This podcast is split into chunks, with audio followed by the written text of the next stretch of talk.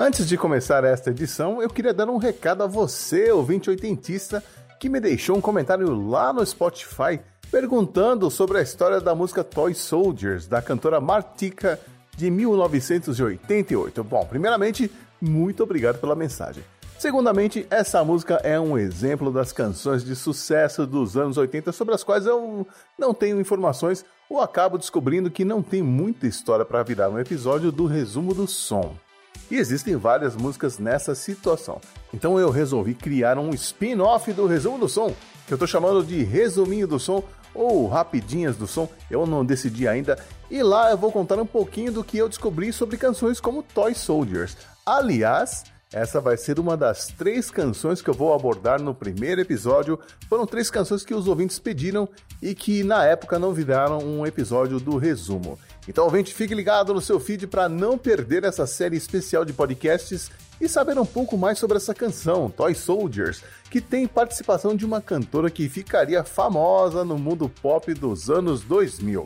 E se você quiser mandar outra pergunta sobre outra canção de sucesso dos anos 80, é só ir até o Spotify e escrever sua pergunta ou mandar uma mensagem de voz pelo aplicativo. Vale mandar pedidos pelas redes sociais também, Twitter, Instagram e Blue Sky, ou pelo e-mail programa80watts@gmail.com.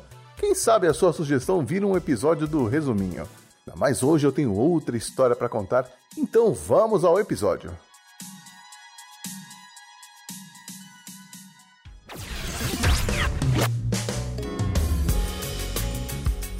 Um dos solos de saxofone mais reconhecidos do mundo e que não foi composto por um saxofonista em uma música que narra os acontecimentos na vida de um adolescente dos anos 70, aprendendo as complexidades dos relacionamentos amorosos enquanto tenta entender a sua própria sexualidade.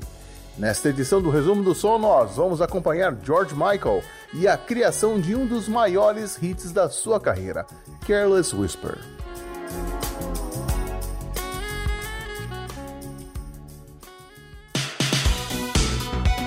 Resumo do som.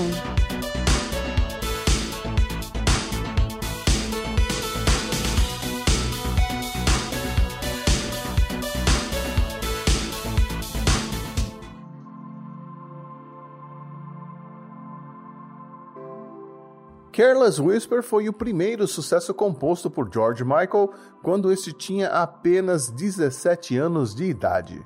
Ele já era amigo de Andrew Ridgely, que havia conhecido em 1975, aos 12 anos, no seu primeiro dia na escola Bushy-Meads, em Hertfordshire, no sul da Inglaterra, a uns 30 quilômetros de Londres. Quando a professora pediu a algum aluno da classe que cuidasse do jovem Georgios Kyriakos Panoioto, o nome verdadeiro de George Michael, Andrew imediatamente se voluntariou.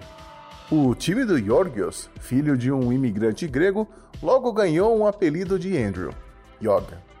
Os dois se tornaram inseparáveis desde então. Não é exagero afirmar que sem Andrew Ridgely não haveria George Michael. De personalidade forte e aventureira, Andrew tirou George de sua concha, sempre incentivando o amigo a experimentar coisas novas e a acreditar no seu potencial. Foi assim que os dois formaram a sua primeira banda, a The Executive, em 1979, que tocava ska e se apresentava em festas estudantis. Mas a banda durou pouco e no final Andrew e George decidiram manter o sonho de viver de música, mas agora trabalhando como dupla. A ideia do nome dessa nova empreitada, Wham, surgiu durante uma noite dançando em um clube chamado Beatroot. Andrew puxou uma coreografia gritando Wham, Bam e coisas do tipo a cada passo, e o George entrou na brincadeira e começou a improvisar um rap em cima da batida da música que tocava ao fundo. Ao mesmo tempo, percebeu que Wham seria um bom nome para uma banda. A dupla não perdeu tempo e gravou uma fita demo na sala da casa do Andrew usando um gravador Porta Studio de quatro canais, gastando apenas 20 libras. Um cabo de vassoura virou um pedestal de microfone e o George soltou a voz cantando sobre uma base que misturava disco, pop e funk, que contrastava com a letra, uma crítica sobre a situação dos jovens na sociedade inglesa que na época sofria com níveis de desemprego altíssimos. Wham Bam foi a primeira música gravada pela dupla e foi seguida por Club Tropicana e a música que nos interessa hoje, Careless Whisper, que nasceu de uma sequência de acordes que Andrew Ridgely criou em um violão.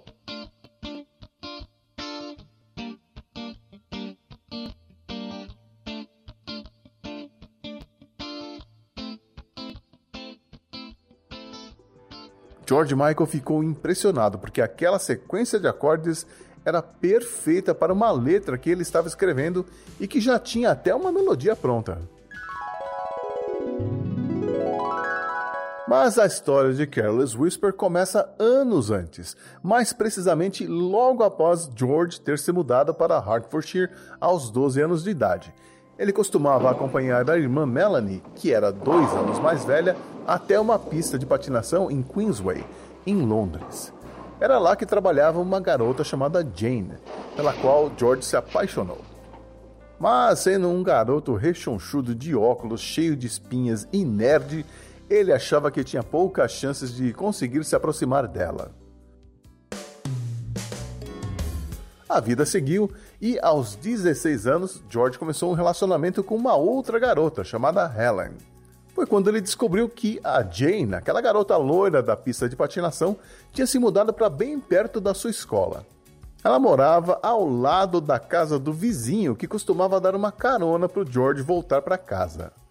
Nessa época, George e Andrew tocavam na banda The Executive, e após uma apresentação na escola, Jane se aproximou de George e ficou surpresa em descobrir que se tratava daquele irmão da Melanie. Dividido entre aquele amor platônico da infância e sua atual namorada, George decidiu continuar com os dois relacionamentos, apenas para ser repreendido não só pela irmã Melanie, como também pela irmã mais velha do clã, a Yoda. Por serem amigas de Jane, as duas aconselharam George a terminar com Helen. E foi o que o George fez. Mas logo em seguida ele começou a sair com uma garota chamada Alexis, ao mesmo tempo que mantinha o relacionamento com Jane que terminou tudo assim que descobriu. Esses relacionamentos mostravam um George Michael confuso com suas emoções e sua própria sexualidade. Ele só tomaria consciência de que era gay em 1984, mas essa é uma outra história para um outro dia. George escreveu a letra de Careless Whisper pensando no que aconteceria se sua primeira namorada, a Helen, descobrisse o caso dele com a Jane, o que nunca aconteceu na vida real. E uma parte importante, talvez a mais importante da música, também surgiu junto com a letra.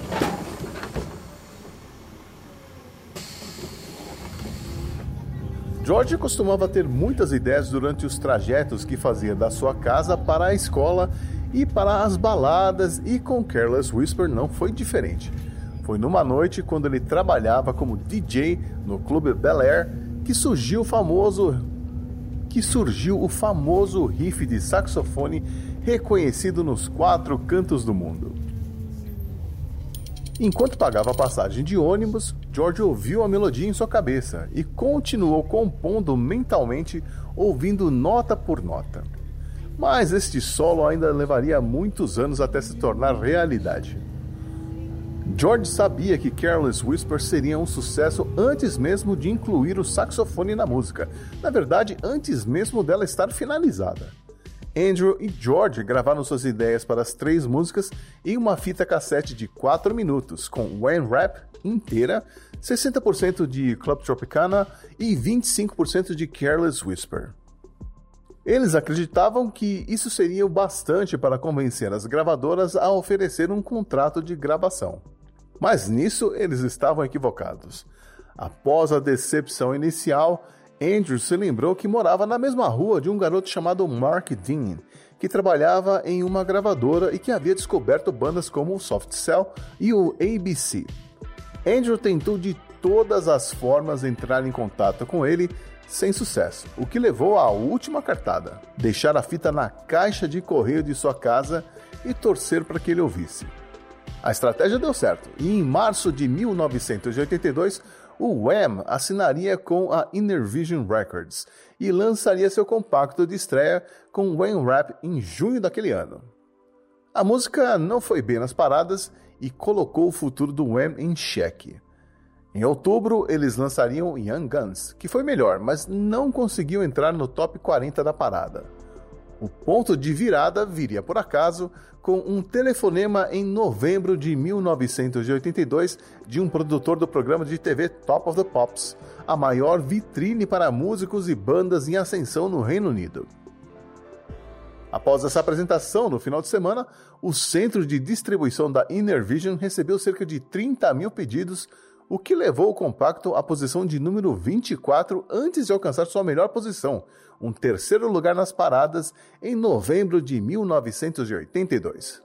Club Tropicana também foi bem nas paradas, o que impulsionou as vendas do primeiro álbum do Wham, Fantastic, lançado em 1 de julho de 1983, um álbum que não trazia Careless Whisper, porque a dupla achava que a canção destoava do restante das faixas do disco. O sucesso do álbum, porém, não se converteu em dinheiro devido às cláusulas abusivas do primeiro contrato que eles assinaram sem a ajuda de um advogado. Eles decidiram então contratar um empresário, o experiente Simon Napier Bell, e trocar a Inner Vision pela Epic Records, gravadora que decidiu investir no próximo single do grupo, que seria Careless Whisper. E dessa forma enviou o jovem George Michael para os Estados Unidos, mais precisamente para o lendário estúdio Muscle Shoals, no Alabama, para trabalhar com Jerry Wexler, apenas o produtor de Aretha Franklin e Ray Charles. Mas aparentemente ele não conseguiu entender o que o George e o Andrew tinham em mente quando compuseram a música. E o próprio George não teve coragem de interceder ou contrariar um dos maiores produtores da história da música. Não deu outra. O resultado ficou, digamos, meh. Outro problema que surgiu nessas sessões de gravação é que eles não conseguiram encontrar o som de saxofone que George tinha em mente. Na demo original, o saxofone havia sido tocado por um amigo de George, que morava perto da casa dele e que não era profissional, só tocava mesmo por diversão. Mas mesmo os melhores saxofonistas de estúdio dos Estados Unidos não conseguiam reproduzir o som que George ouvia em sua mente. E não foram poucos não. Os saxofonistas de primeira tentaram e George sempre se frustrava porque, por não tocar um instrumento, não conseguia explicar o que estava errado. Era sempre algo como: não é bem assim, tem que subir mais a nota. É, não, subiu demais, agora está muito agudo. Não, não, agora está grave demais, está muito rápido e por aí vai. O empresário de George acabou se irritando com esse preciosismo dele, mas Jerry Wexler, cobra criada, foi incisivo e disse: Eu já passei por isso antes e aprendi que esses detalhes são fundamentais.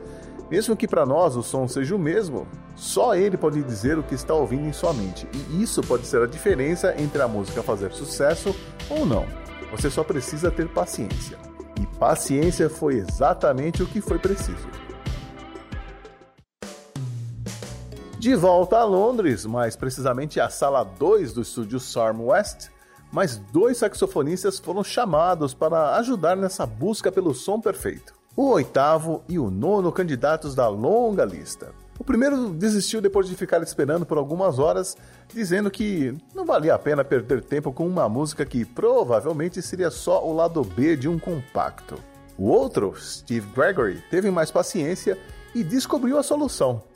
Ao ver as notas na partitura, ele percebeu que o solo não seria fácil de ser tocado no tom original, que era Ré menor porque o seu sax tenor não tinha as teclas para produzir as notas mais altas e o resultado não era agradável ao ouvido.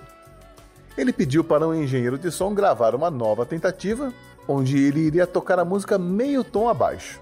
Em seguida, pediu que o engenheiro tocasse a fita em uma velocidade um pouco mais rápida. George Michael entrou na cabine, ouviu o som e pulou de alegria. É esse o som, exatamente isso que eu queria. Mas ficou tão triste, não? Triste ou não, o solo de saxofone se juntou às gravações do baixo de Dion Estes, a bateria de Trevor Morrell, a guitarra de Hugh Burns, ao teclado de Chris Perrin e a percussão de Danny Cummins. O single foi lançado em agosto de 1984 e chegou ao primeiro lugar no Reino Unido, encerrando uma sequência de nove semanas no topo das paradas da música Two Tribes, do Frankie Goes to Hollywood. Permaneceu no topo por três semanas e foi o quinto single mais vendido de 1984. Também liderou as paradas em outros 25 países, incluindo os Estados Unidos em fevereiro de 1985, mas foi creditado como Wham com George Michael. Posteriormente, Careless Whisper foi considerada a música do ano de 1985 pela revista Billboard. Apesar dela ter sido lançada enquanto o Wham ainda era um grupo, ela foi creditada ao George Michael em carreira solo no Reino Unido.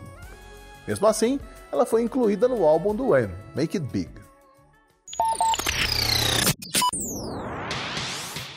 O Wham se tornaria um dos grupos pop de maior sucesso comercial dos anos 80, vendendo mais de 30 milhões de discos premiados em todo o mundo entre 1982 e 1986, sendo indicados a prêmios importantes como o Grammy e o Brit Awards.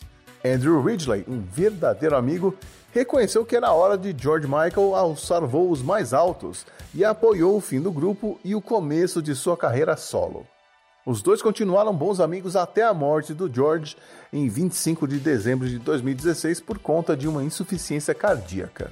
Sobre a relação de George com Careless Whisper, ele sempre dizia que, como compositor, ele se sentia decepcionado por uma letra que ele escreveu com apenas 17 anos, quando não sabia nada da vida e certamente nada sobre relacionamentos pudesse tocar tantas pessoas ao redor do mundo. Mas talvez seja exatamente essa ingenuidade da adolescência que desperte a identificação dos ouvintes com Careless Whisper. Eu sou o X, espero que você nunca mais ouça essa música do mesmo jeito. Mas que vem eu volto com outra história de um outro hit dos anos 80. A gente se vê então. Tchau, tchau. Resumo do som.